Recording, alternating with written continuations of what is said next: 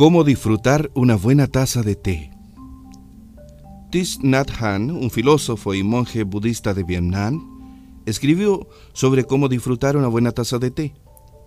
Debemos estar completamente atentos al presente para disfrutar de una taza de té. Solo siendo conscientes del presente, nuestras manos sentirán el calor de la taza. Solo en el presente aspiraremos el aroma del té, saborearemos su dulzura y llegaremos a apreciar su exquisitez.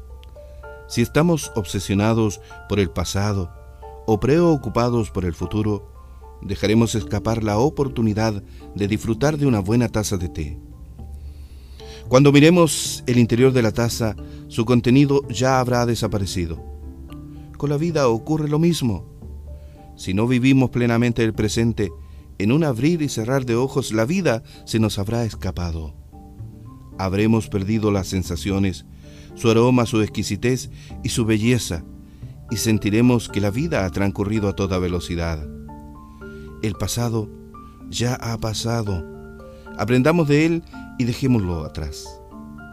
El futuro ni tan siquiera ha llegado. Hagamos planes para el futuro, pero no perdamos tiempo preocupándonos por él. Preocuparse no sirve de nada.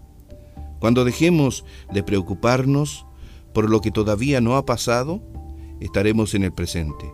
Solo entonces empezamos a experimentar la alegría de vivir. Brian Bass